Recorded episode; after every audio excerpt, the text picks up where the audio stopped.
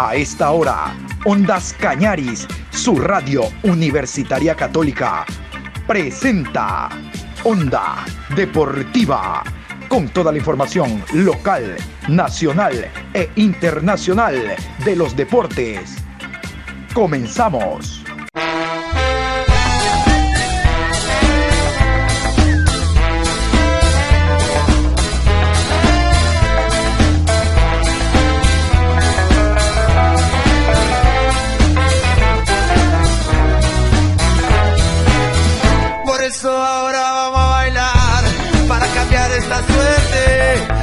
Sabemos para ausentar la muerte.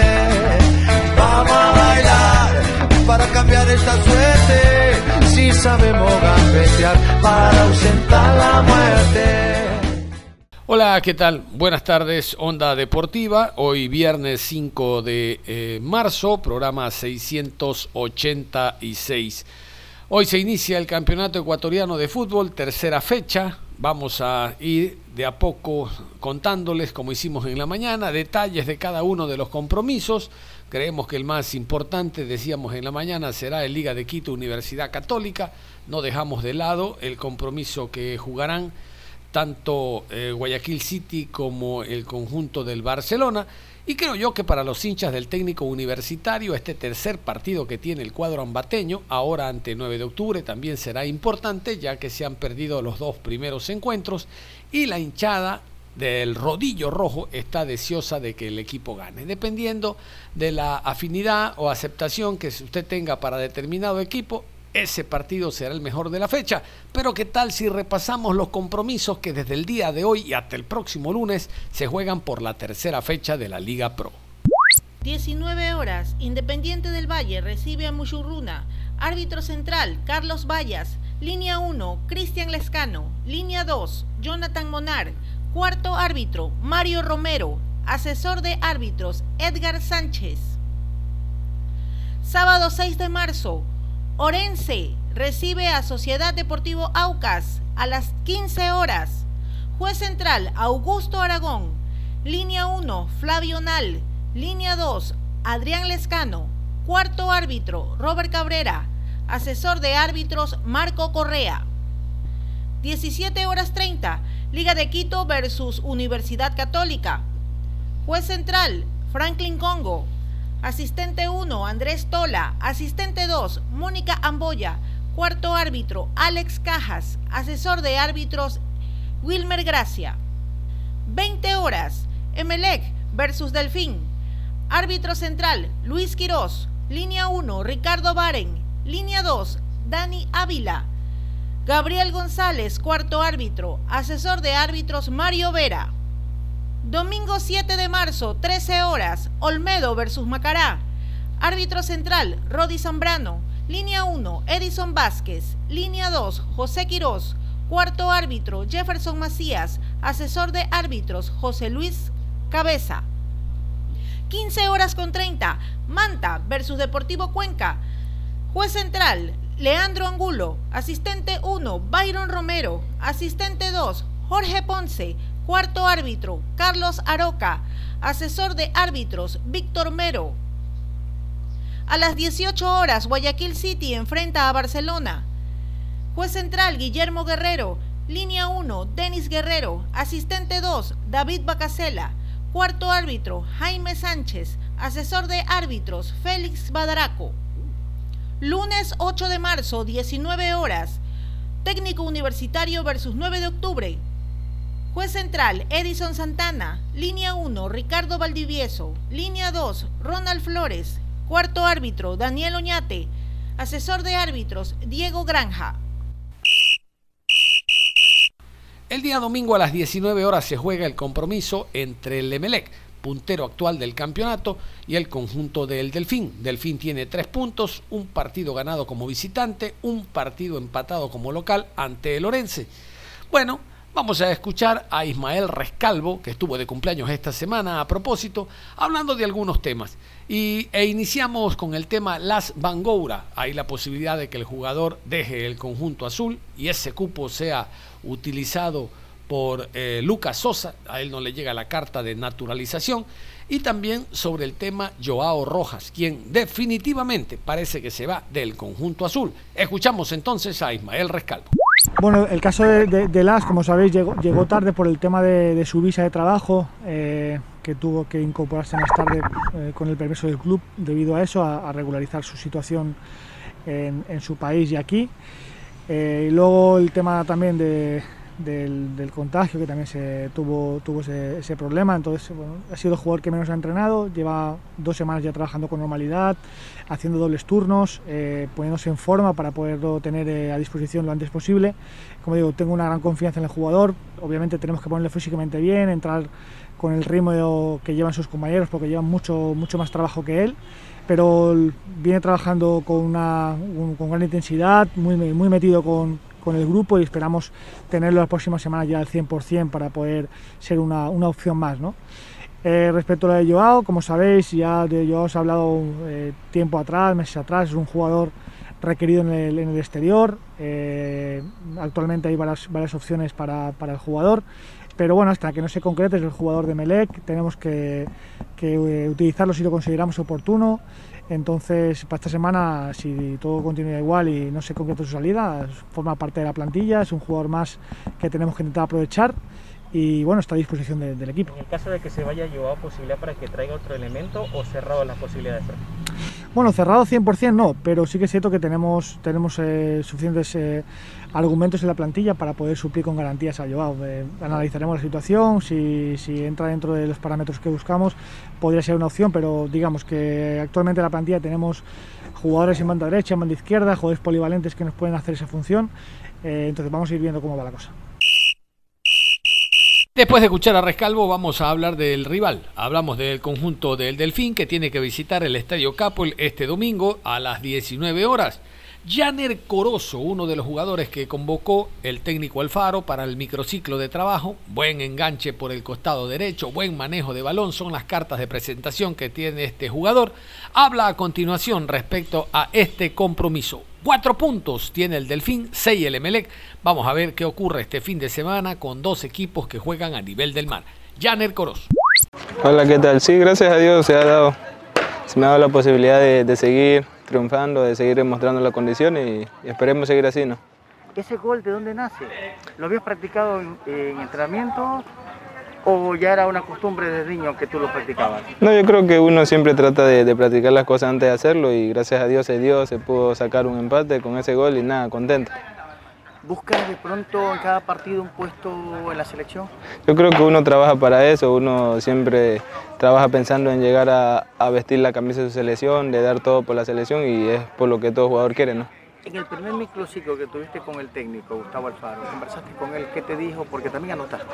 Claro, o sea, gracias a Dios se dio la posibilidad de anotar, el profe siempre felicitando lo, bueno que uno hace del trabajo y, y agradecerle por la confianza que tiene en uno. Ese gol, ¿cómo lo viviste? Porque lo celebraste y no sé a quién lo dedicaste, ¿de pronto se lo dedicaste a alguien?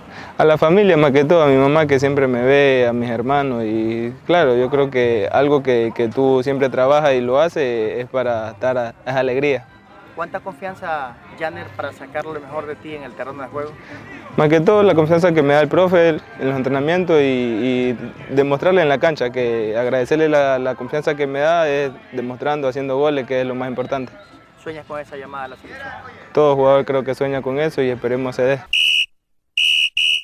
No es cara nueva en el fútbol ecuatoriano, hablamos de Michael Jackson Quiñones, con una trayectoria dilatada en el fútbol ecuatoriano, Barcelona, Nacional, Deportivo Cuenca, el año anterior estuvo en Liga Deportiva Universitaria de Puerto Viejo, ahora aparece como una de las figuras del equipo patriota. El 9 de octubre ha presentado oficialmente en redes sociales a Michael Jackson, un jugador que debió haber tenido mejor suerte. Tenía un techo incalculable, un buen manejo de balón, tuvo un paso ligero por el fútbol el fútbol brasileño después de estar en la Espoli, pero lamentablemente no pudo consolidarse.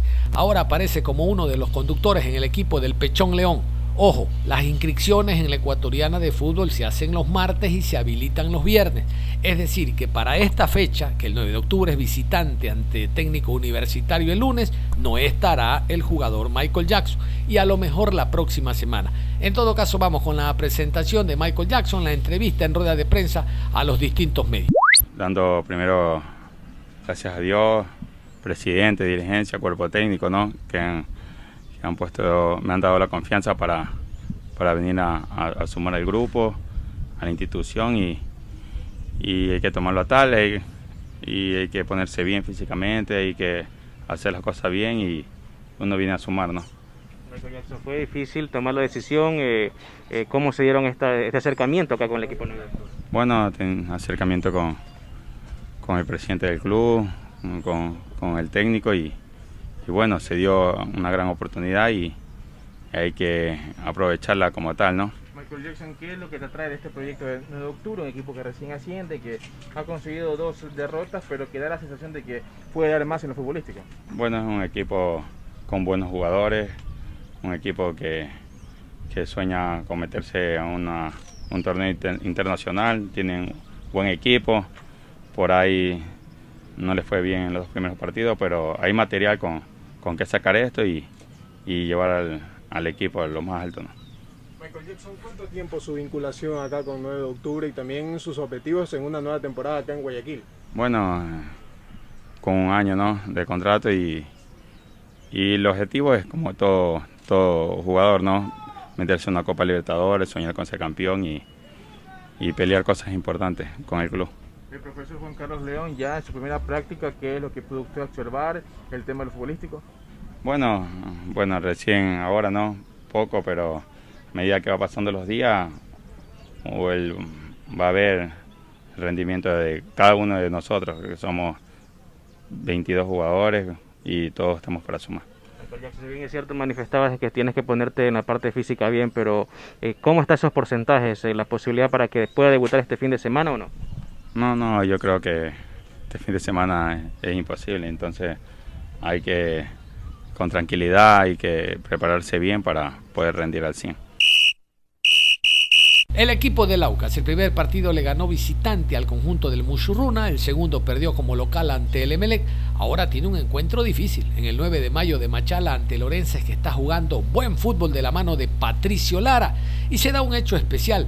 En este compromiso va a debutar este año Johan Lara en el arco del Papa Aucas. Recordar que el partido anterior en minutos finales Damián Frascarelli fue expulsado por insultos al árbitro Guillermo Guerrero. Eh, más adelante vamos a tener a propósito el acta de sanciones de esta segunda fecha.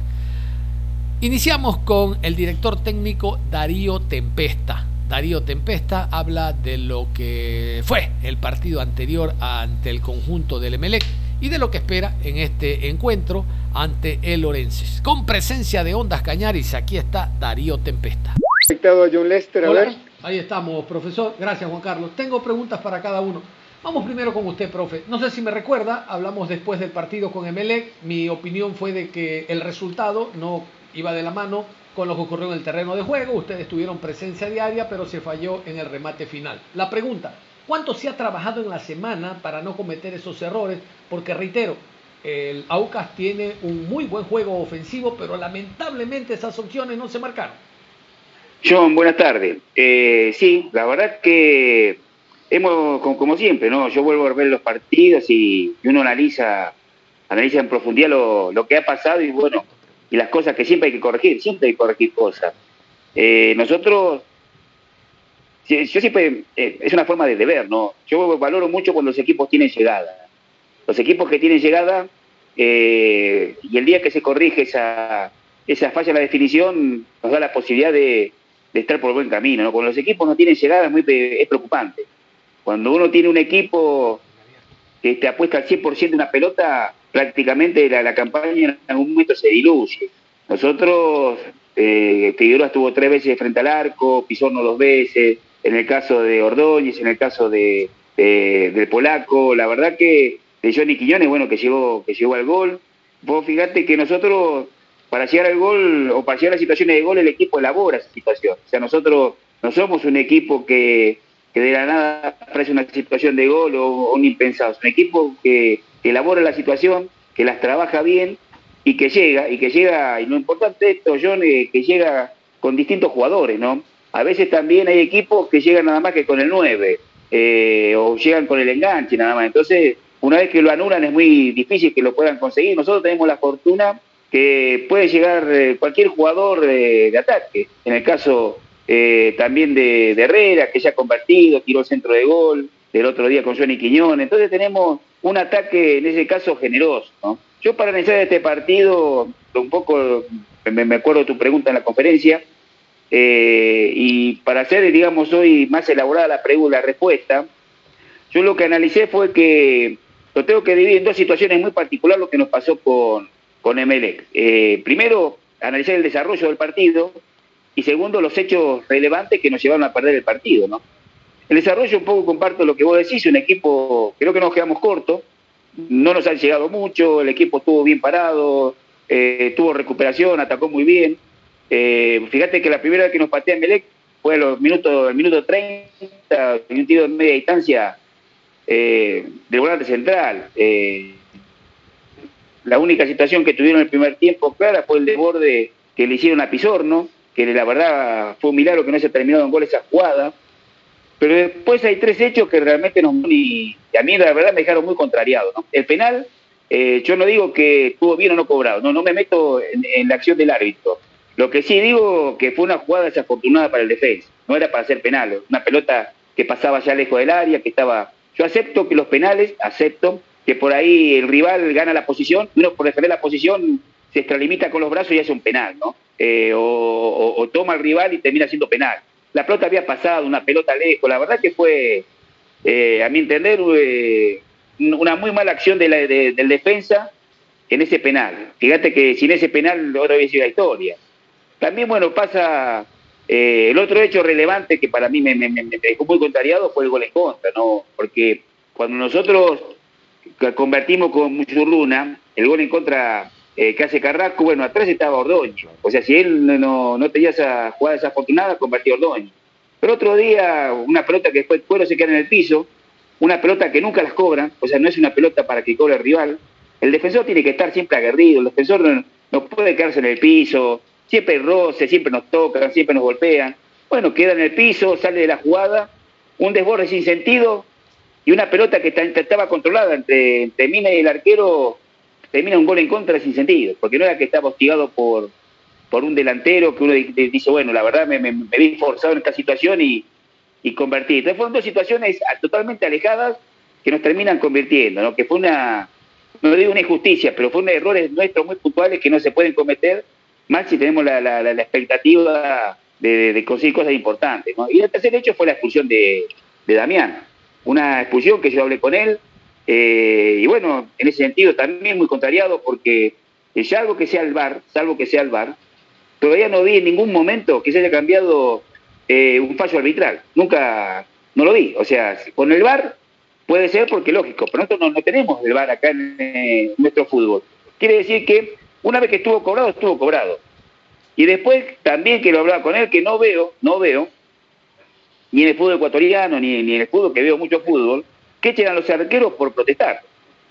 Entonces, no pasa eso, no pasa eso. Entonces son cosas que sí las va a tener que corregir, las va a tener que corregir, porque no, no, no podemos terminar una situación tan desfavorable eh, y jugar los últimos 20 minutos con un jugador menos, con el resultado en contra, con, con dos goles que nos han contrariado tanto. Entonces, por eso digo que me quedo tranquilo, entre comillas, ¿no? Porque el equipo tuvo respuesta, el equipo va a estar, va a estar creciendo, el equipo genera situaciones, el equipo defensivamente es mucho más sólido, pero mucho más sólido que el, que anterior. Eh, al rival le cuesta llegar. Si, yo siempre que termina el, partido, la semana yo le paso a los jugadores las jugadas que nos llegan en contra y las jugadas que nosotros eh, producimos a favor y siempre el equipo está bien parado en este caso, no, no, no nos desbordan, eh, nos convierte porque, insisto, estoy contrariado por la forma que nos convirtieron. Entonces, por eso que el desarrollo me está conforme, eh, nos falta mucho por corregir, nos falta mucho por crecer todavía, los jugadores tienen que crecer mucho más individualmente, tenemos que crecer más colectivamente. El crecer más colectivamente es con el conocimiento, cuando los jugadores empiezan a conocerse, hay que entender que el ataque es nuevo, porque salvo Figueroa y Johnny Quiñones, que Johnny Quiñones no participó mucho por el buen momento de López que tuvo el año pasado.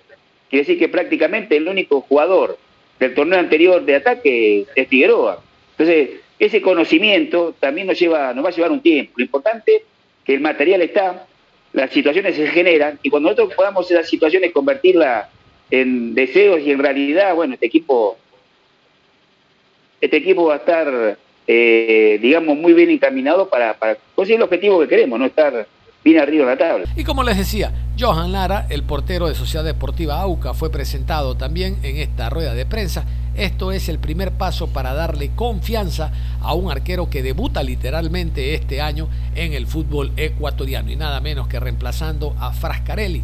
Tendrá dos partidos al frente del Aucas, este visitante ante Orenses y después local ante Independiente del Valle.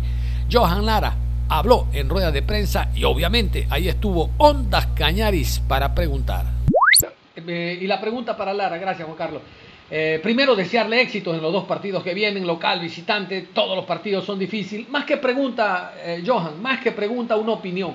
¿Cuánto ayuda, porque usted va a debutar este 2021, el hecho de jugar los partidos sin hinchada? El no tener detrás del arco la hinchada que lo esté insultando, la hinchada local, ¿cuánto ayuda, cuánto beneficia? Yo sé que los hinchas de papá van a estar observando la televisión, pero en el estadio, que no esté la hinchada, ¿cuánto ayuda Johan? Y le reitero, éxitos este fin de semana. Buenas tardes, muchísimas gracias por los éxitos. Bueno, hay algunos pro y contra, como usted dice, eh, puede ayudar tal vez en el que podemos hablar más, nos hablamos más entre compañeros, eh, ayuda eso que no hay mucha bulla. Luego en la presión, en la presión es la misma, eh, uno siempre sale a la cancha, la gente sabemos que está detrás y, quiere hacer las cosas bien. Por ahí un poco las hinchadas y eso, pero la presión sigue siendo la misma, uno sale a la cancha a dar todo de sí. Va a ser muy importante la concentración, ellos van a ser locales, eh, por lo cual nos van a querer atacar. Creo que la línea de atrás tenemos que estar muy concentrados, muy bien parados para, para luego poder atacar nosotros. Y en el tramo final de la programación vamos a continuación con el acta de sanciones, lo que arrojó la segunda fecha. Les adelanto, vamos a tener Guillermo Duró suspendidos para rato, porque el hombre que estaba suspendido acarrea ahora una nueva suspensión, nada más por insultar al árbitro. Escuchemos las suspensiones más destacadas de la fecha número 2 de Liga Pro. De Sociedad Deportiva Aucas, Damián Frascarelli, suspensión dos partidos por insultos al árbitro. Deportivo Cuenca, Guillermo Duró, insultos al árbitro, suspensión tres fechas. Liga Deportiva Universitaria, multa 400 dólares. Pablo Repeto por reclamos indebidos. Delfín, Juan Carlos Ávila, reclamos indebidos, multa de 400 dólares. De Lorense, Patricio Lara, reclamos indebidos, multa 400 dólares. Del Centro Deportivo Olmedo, Denis Quinteros, juego brusco y no utiliza mascarilla bajando del bus, multa 1.200 dólares. Y vamos a continuación a escuchar esta carta que envía el Manta Sporting Club a la Federación Ecuatoriana de Fútbol. Literalmente es un reclamo porque en el comité ejecutivo ampliado celebrado el día martes de forma telemática después de estar después de haber ingresado unos minutos el presidente el señor Jaime Estrada Bonilla no Medranda Bonilla de manera muy graciosa simplemente lo rechazaron de, la aplicación Zoom y no le permitieron ingresar. Sin duda, el mando medio que estuvo al frente de, la parte eh, de, operacional del Zoom vio Jaime Estrada, está suspendido, sácalo. Pero no es Jaime Estrada Medranda, es Jaime Estrada Bonilla. Hasta hoy viernes la ecuatoriana de fútbol no dice absolutamente nada.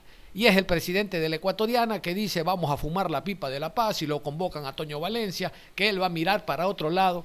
La caridad comienza en casa y los mandos medios le hacen muy mal al presidente y a ratos son un reflejo de la prepotencia de la cual goza Francisco Ega. Pero escuchemos este comunicado del Manta. El Manta Fútbol Club eleva su protesta ante la Federación Ecuatoriana de Fútbol, ya que en el Comité Ejecutivo Ampliado realizado vía telemática en la tarde del día martes, donde participan todos los clubes y asociaciones del fútbol del Ecuador, nuestro representante Jaime Estrada Bonilla, a los pocos minutos de iniciada esta reunión, fue eliminado sin explicación alguna por el anfitrión, sin tener opción de poder volver a ingresar, coartando nuestro derecho a participar y dejándonos sin representación en este evento dirigencial. Lamentamos que la FEF, liderada por Francisco Egas, tome este tipo de actitudes que atentan contra el desarrollo normal de las actividades a las que todos los clubes afiliados del fútbol ecuatoriano tenemos derecho. Dejamos constancia de nuestro malestar y exigimos la respuesta y disculpa pertinente a este caso. Y ya está, la primera fecha del campeonato de la Serie B. Vamos a continuación con la primera fecha donde destacamos la presencia de Cumbaya representando a la provincia de Pichincha y de Atlético Porteño representando a la provincia del Guayas. Escuchen que la primera fecha el Nacional va a jugar visitante ante el América. Si bien los dos son de Quito, pero Nacional no es, no es local por tema ficcho. Les digo por qué porque el Atahualpa no se lo prestan, porque el estadio de Aucas no se lo prestan, porque el estadio de Liga no se lo prestan y porque el estadio de Sangolquí no se lo prestan. Cuando tú eres mal pagador, no encuentras fío por ningún lado. Y eso es lo que ocurre al momento con el equipo del Nacional. Raya, la presidenta del equipo de los puros criollos, la doctora Lucía Vallecilla. Nadie le presta el estadio, todavía está debiendo 60 mil dólares a la concentración deportiva de Pichincha, hablo del estadio Atahualpa. Por eso esta primera fecha pasa. Vamos a ver la segunda, donde actúa de local este equipo del Nacional, pobre equipo del Nacional porque ha caído en unas manos. Todavía no tiene dónde jugar el equipo del Nacional. Total, aquí está la primera fecha del campeonato. Marzo 17, América versus el Nacional. Chacarita versus Independiente Juniors. Cumbayá recibe a Gualaceo. Atlético Porteño versus Atlético Santo Domingo. Liga de Puerto Viejo versus Guayaquil Sport. Cerramos la información deportiva a esta hora. Continúen en sintonía de Ondas Cañadis. Ustedes y nosotros nos reencontramos en cualquier momento. Hasta la próxima.